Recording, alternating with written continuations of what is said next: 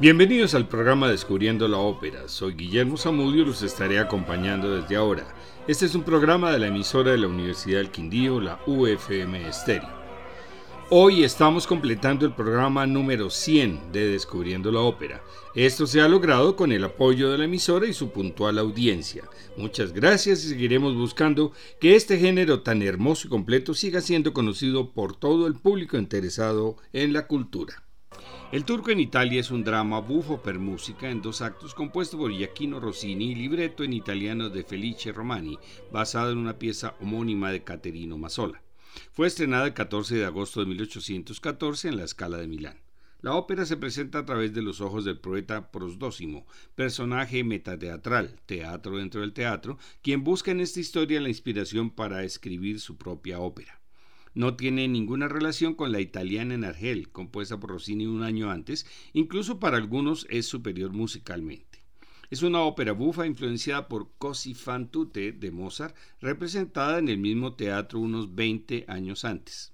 Gran parte de la clave del éxito de Rossini reside en sus personajes, sobre todo los encarnados por los bajos, en esta obra Don Geronio y Selim, correspondientes con los perfiles de bufo caricato y bajo cantante.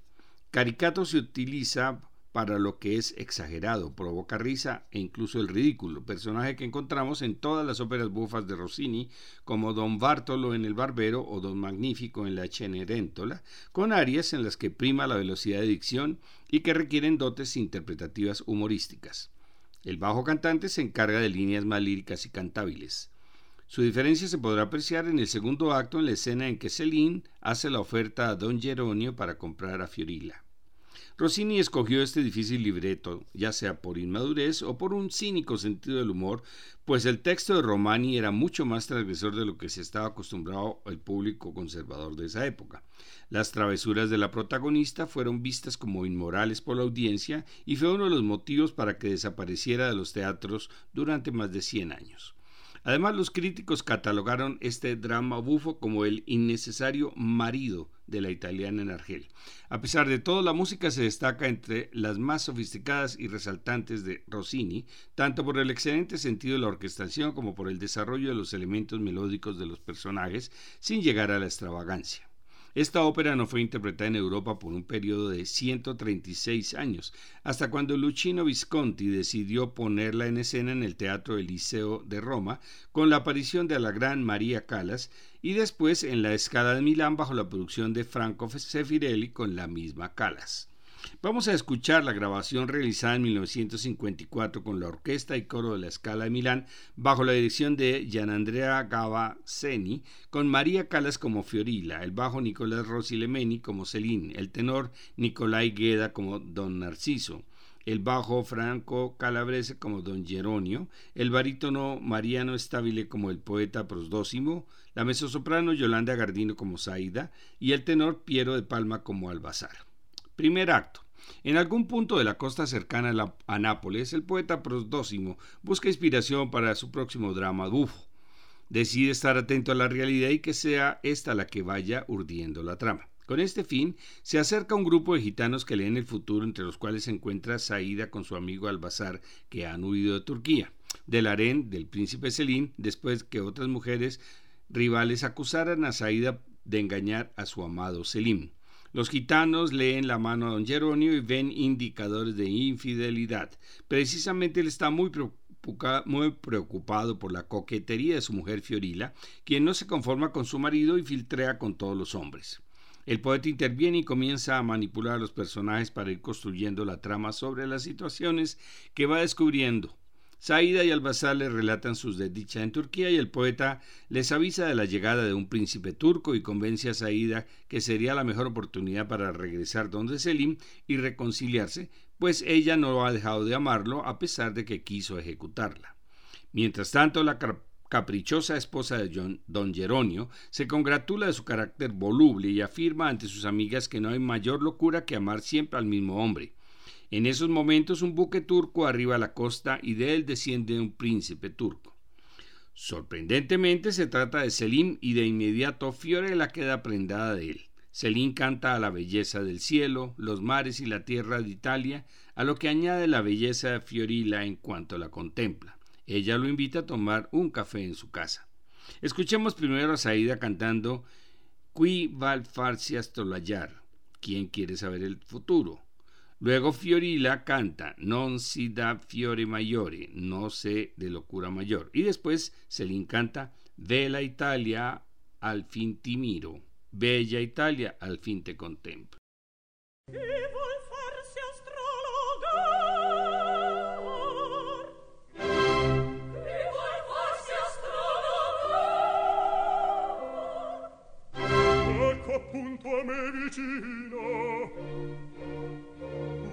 voll di zingarelle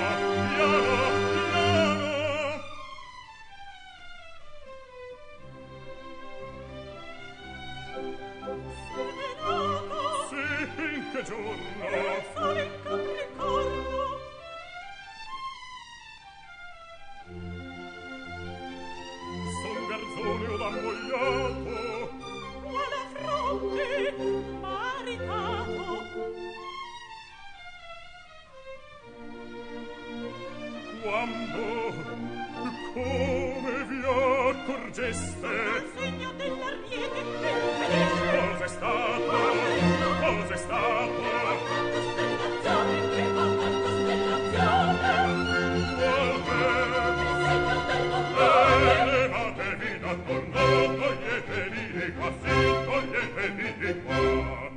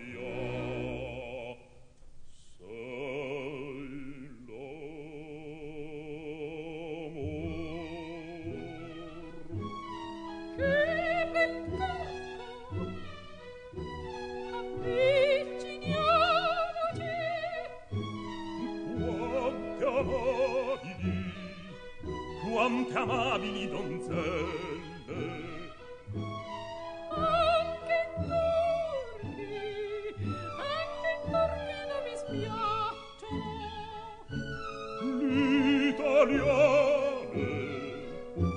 l'italiane son pur belle. Non può costarmi, non può costarmi e mi voglio divertire.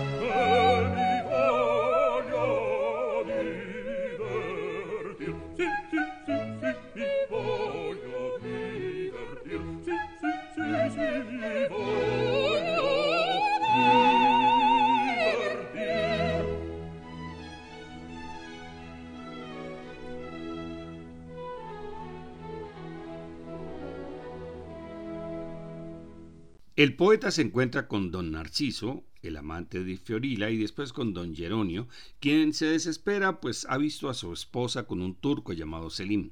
El poeta se frota las manos al conocer el detalle, pues el turco es el antiguo amante de Saída y su trama crece en interés. Don Geronio y don Narciso se muestran irritados por los papeles que ocupan en el argumento que está inventando el poeta. En casa de Geronio, donde ha invitado al turco, Fiorila presenta a su marido al príncipe y lo empuja para que se arrodille a rendirle tributo. La escena se convierte en incómoda para todos y Fiorila y Celín se citan en el puerto. El poeta acusa a don Geronio de su mala situación por falta de osadía.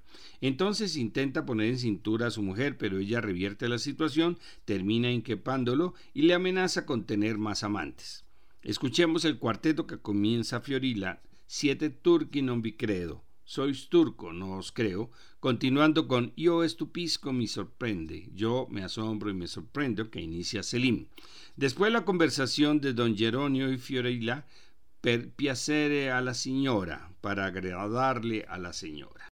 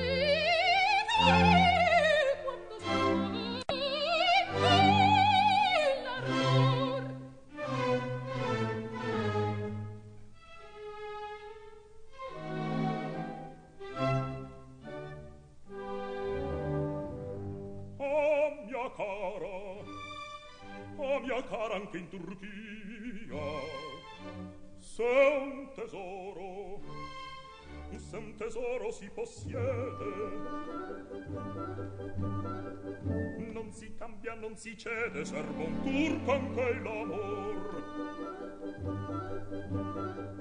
Serva, serva, serva un turco anche l'amor a mia cara, anche in Turchia se un tesoro si possiede. Non si cambia non si cede servo un turco anche l'amor non si cambia non si cede non si cambia non si cede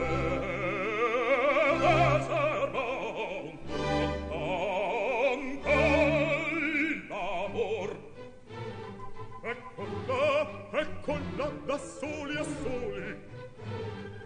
mi tocca, che mi tocca sopportare. E permesso. Si può entrare, sperar posso un tal favor, sperar posso un tal favor che pretende quell'ardito. Mi calmate che mio marito il marito dietro questo come mai me che tratto è questo? Il marito indietro indietro aiuto aiuto. Compatite compatite e qui venuto poverino a mio onore non mi fido, sì signore. Che vero, l'incostante, dice del turco, è fatta amante. Ti domandavi il favore di baciarmi? Di baciarvi, sì signore. La Sì signore. La zimarra, sì signore, sì signore. Presto, presto, presto qua. io stupisco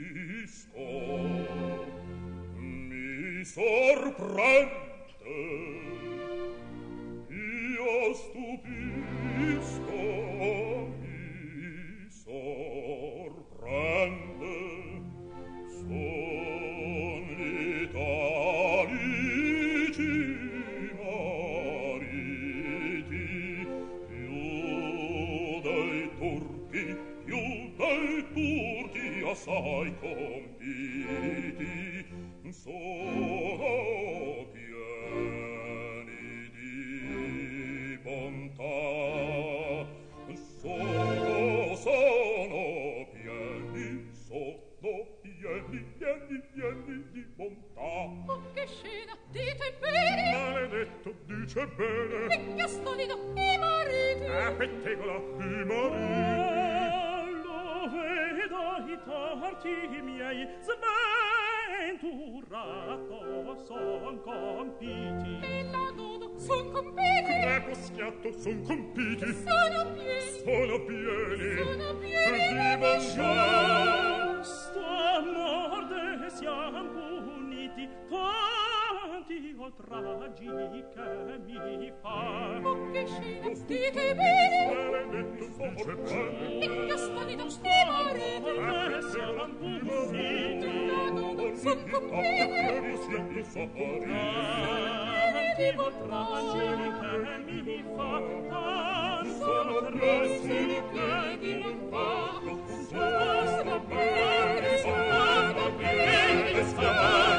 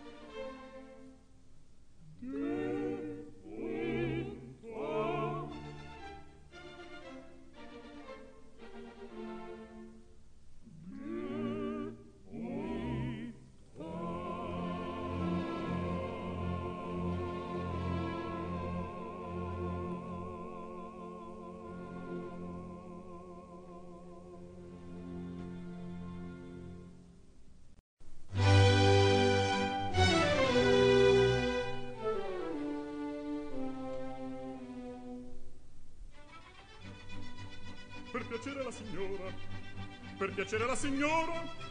Che ho da forza per vorrei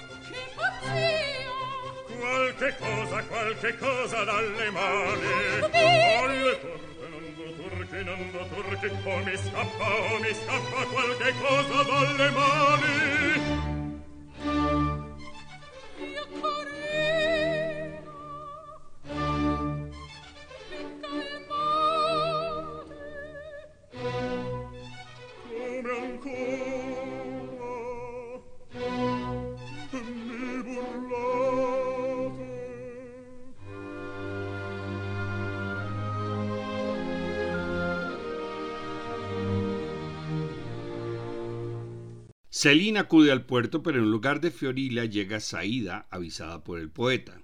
Los dos turcos retoman su enamoramiento y cuando aparece Fiorilla, las dos mujeres terminan enzarzadas en una pelea, la cual es un placer para el poeta, pues la trama se va enredando conforme a su gusto. Escuchemos a Celina y Saída cantando Per la fuga è tutto lesto. Para la fuga está todo preparado. Y después, el final del primer acto comienza Saída. Vada via, si guardi bene di cercar la mente mío. Largaos de aquí, tened cuidado de acercaros a mi amante. A lo que contesta Fiorilla y continúan cantando todos los personajes.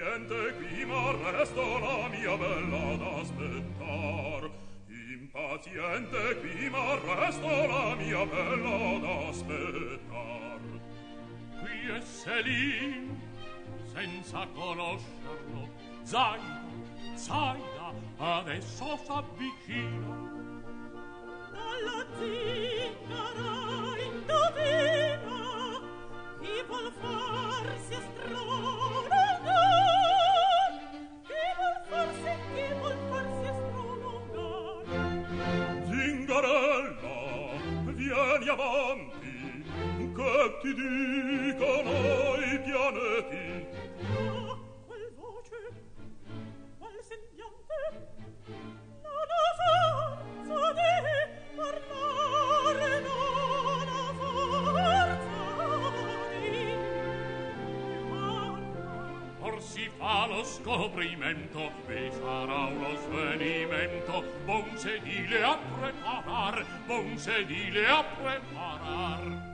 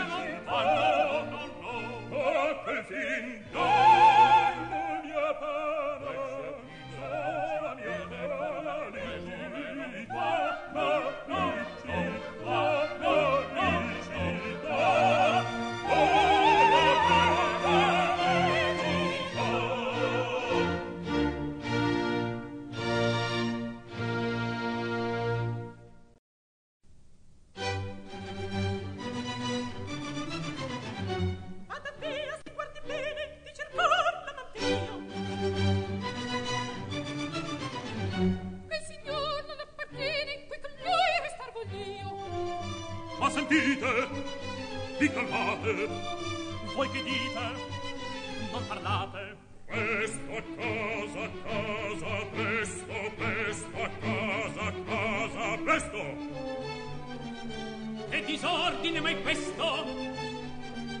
O che scena singolar! Lo vedremo, lo vedremo! A vederci sarai tu! Lo vedremo, lo vedremo! A vederci sarai tu! Mia signora, non la temo! Che ci mette pari sui! Le pettegole le sue pari! Sopra pena e castigar! Come? Come? Ah, Aspetto! Aspetto! picco! A me ci metto! Sola la pettegola! Sei tu sola la civetta! Sei tu sola la pettegola, sei tu sola la civetta, rasca, asciutta e oh, Ma Fiorilla, vergognatevi da noi può non hai rossore, e guardate, con le buone non vi state a cimentar. Seguitate, via, bravissime, qua, là, bene, in questo modo. Azzuppatevi, stringetevi, grappi, orsi, me la covo. Che final, che finalone, oh che chiasso avrà.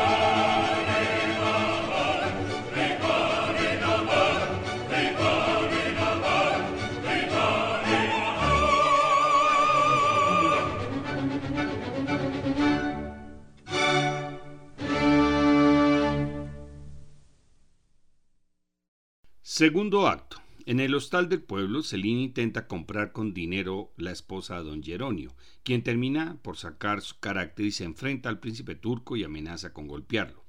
Ante la dificultad, Celine piensa en raptarla. Fiorilla organiza un encuentro en el hostal con Said y Celine para que él elija con cuál de ellas se va a quedar. Vamos a escuchar la escena del dúo de los dos bajos, Celine y don Geronio, para diferenciarlos. Comienza Celine de un bel uso di Turquía, de una bonita costumbre turca y continúa, se fiorila di vender bramate, si quieres vender a Fiorila. Después escucharemos el dúo de Fiorila y Celine, Credete alle femmine dedicon marvari. Creer en las mujeres, llegar a amarlas. Y contesta Fiorila, creer en los hombres que mariposean alrededor y continúa, in Italia certamente non si fa l'amor così. Desde luego en Italia no se hace el amor así. Y contesta Celine, tampoco en Turquía se hace así el amor.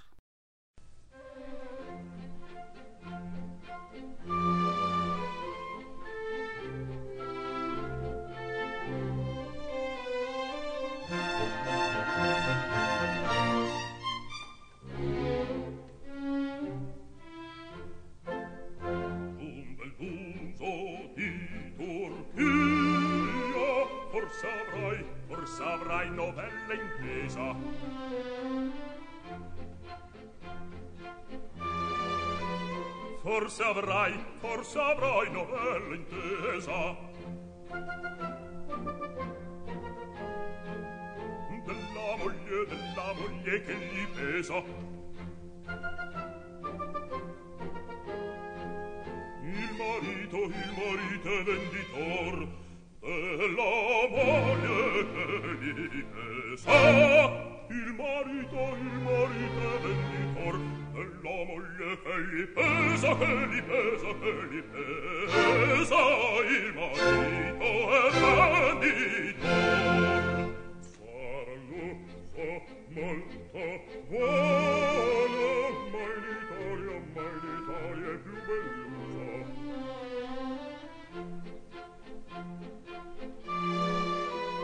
ma l'Italia ma l'Italia è più bellusa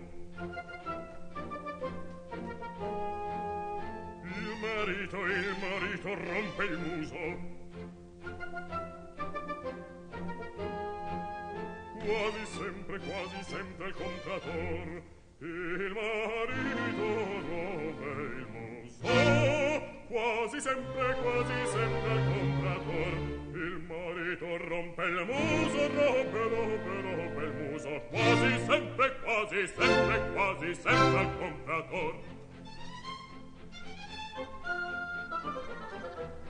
che questo sarà buono, ma fra noi non deve entrare. Anzi, questo più di quello mi conviene da abbracciare. Ma perché le nostre usanze piace a me serbare ancora, piace a me le nostre usanze, le nostre usanze piace a me serbare ancora poi oh tanto sciocco come voglion come voglion che li sia. Sul giudizio testa mia qui ci vuol qui ci vuol prudenza e cor. Solo gioco testa fa qui ci vuol qui ci vuol prudenza e con tuo giudizio testa mia testa mia testa mia. Qui ci ci vuol prudenza e con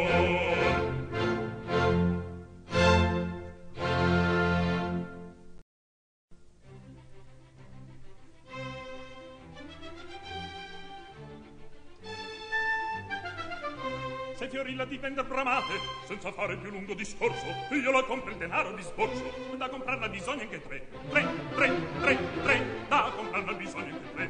Tre tre tre tre da comprarla bisogna anche tre. Signor turco l'ho detto e ripeto io non vendo mia moglie per sola e perciò sia cattiva sia buona. Io mia moglie la tengo per me. Io io io io io mia moglie la tengo per me. Io io io io io mia moglie la tengo per me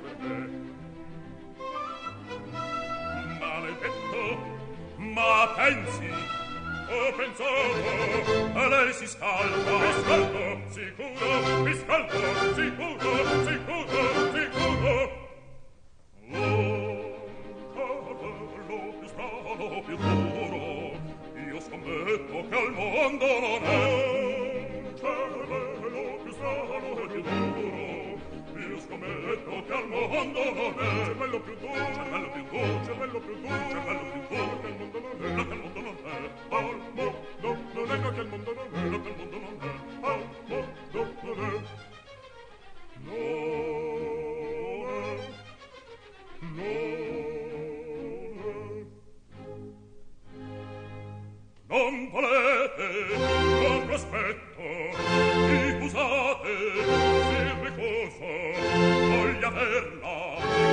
sospetto non l'avrò conosco il pluso e sarebbe sarebbe involarla.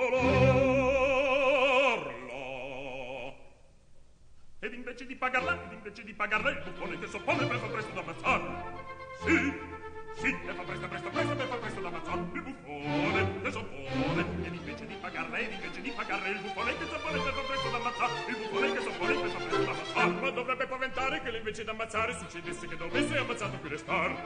Sì, Che succedesse che dovesse ammazzato qui restar Ammazzato, ammazzato Ma dovrebbe paventare che invece d'ammazzare Succedesse che dovesse ammazzato qui restar Succedesse che dovesse ammazzato qui restar Saranno coltellate, saranno coltellate Saranno sì, sì, sì, saranno schiaffate Saranno schiaffate, saranno schiaffate Saranno schiaffate, saranno la la la la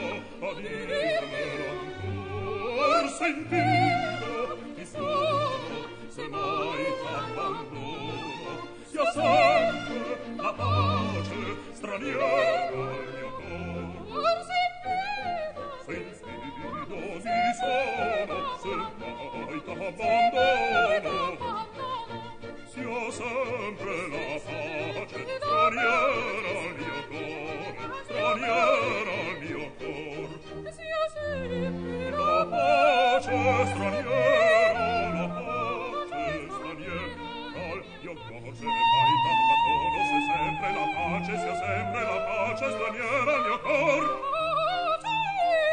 Col mio cor sia sempre la pace straniera, mio cor sia sempre la pace straniera, mio cor straniera, mio cor straniera, mio cor straniera, mio cor.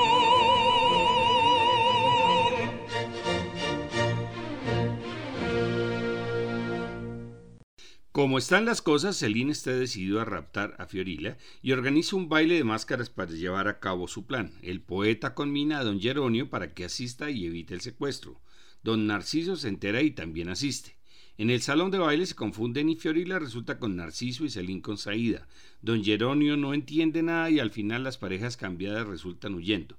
Fiorilla descubre al impostor Narciso y regresa en busca del turco, pero Celine ha decidido quedarse con Saída y volver con ella a Turquía. Escuchemos a Geronio iniciando con Oh, guardate que accidente. Vaya enredo, no conozco a mi mujer. Y termina la escena iniciando Fiorilla con Questo vecchio maledetto, este viejo maldito.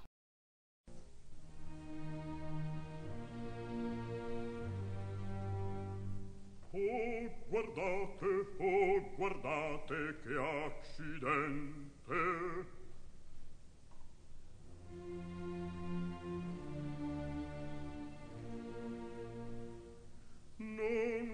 conosco, non conosco più mia moglie. Egual turco, eguali spoglie, tutte egual, e farò. Da partir di qui non posso, senza voi, fiorilla mia, senza voi, fiorilla mia.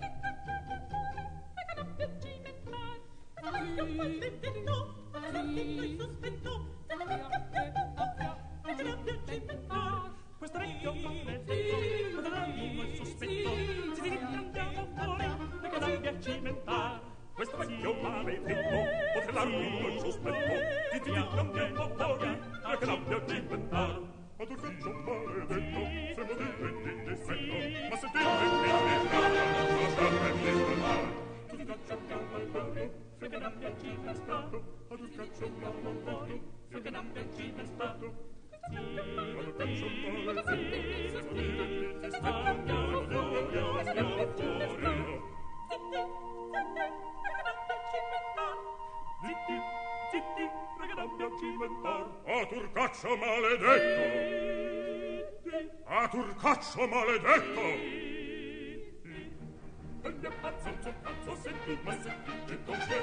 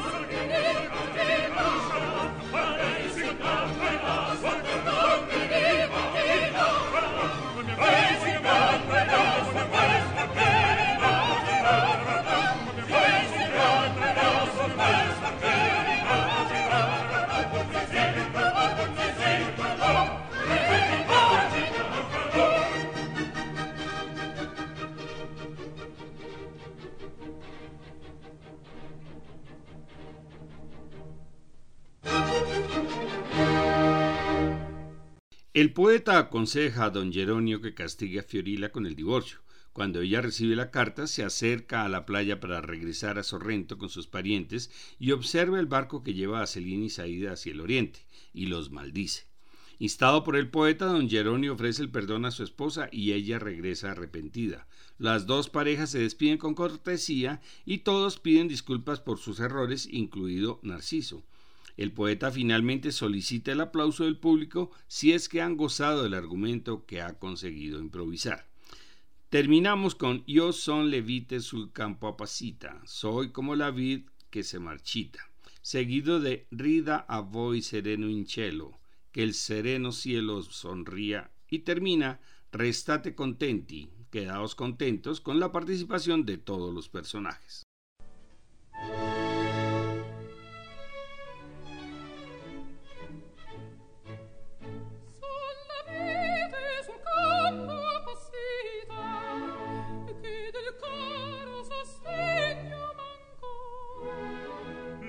son uomo a cui venne rapito la sua vite degnudo restò.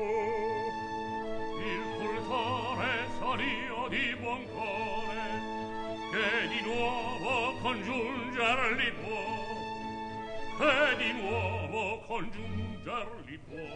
D'intorno mi gira d'intorno mi e sospira. Mi guarda e sospira.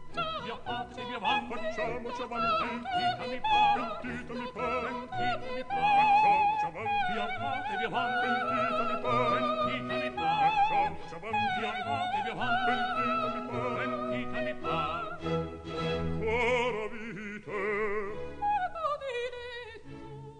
Oh, che bella allegoria! mio tronco. All'ombra mia tu potresti tu potresti ritornare. Tu potresti tu potresti ritornare. Il final non può sbagliare. No no.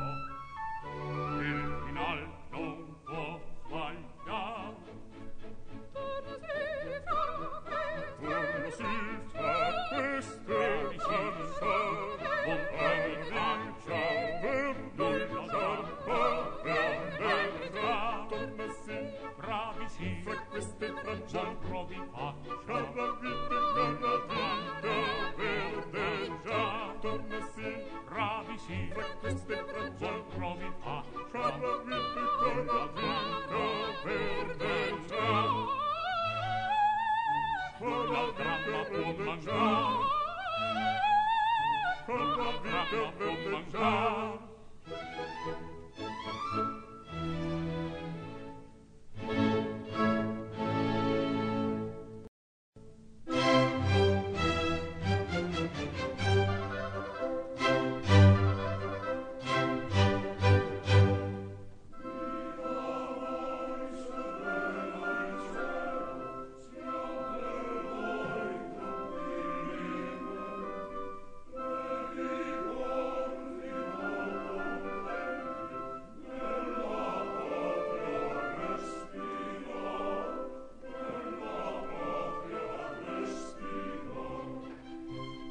Italia io t'abbandono, ma per sempre in cor t'avrò. E per te felice io sono, ogni dì rammenterò.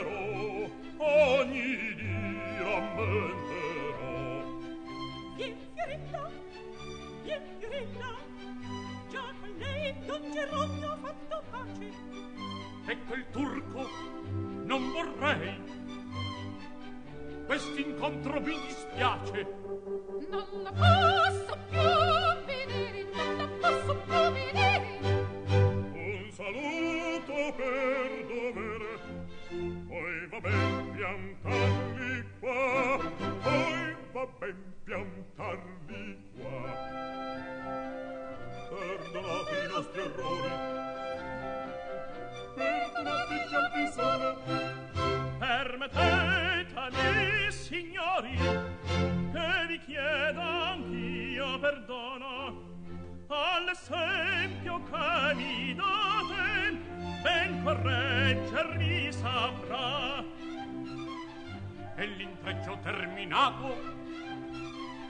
lieto fine al dramma mio e contento qual son io forse il pubblico sarà forse il pubblico sarà sì sì sarà sì sì sarà.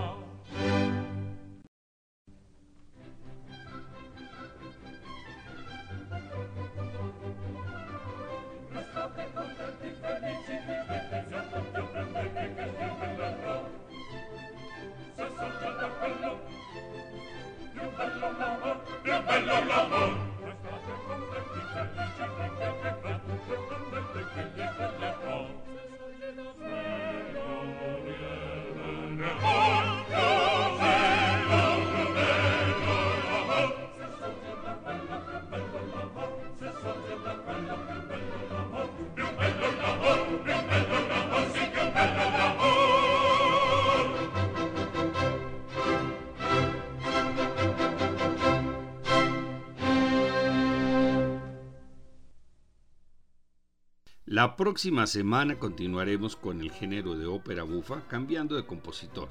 En esta ocasión, La hija del regimiento, ópera con libreto en francés de Jules Henry Bernois y música de Gaetano Donizetti. Les esperamos.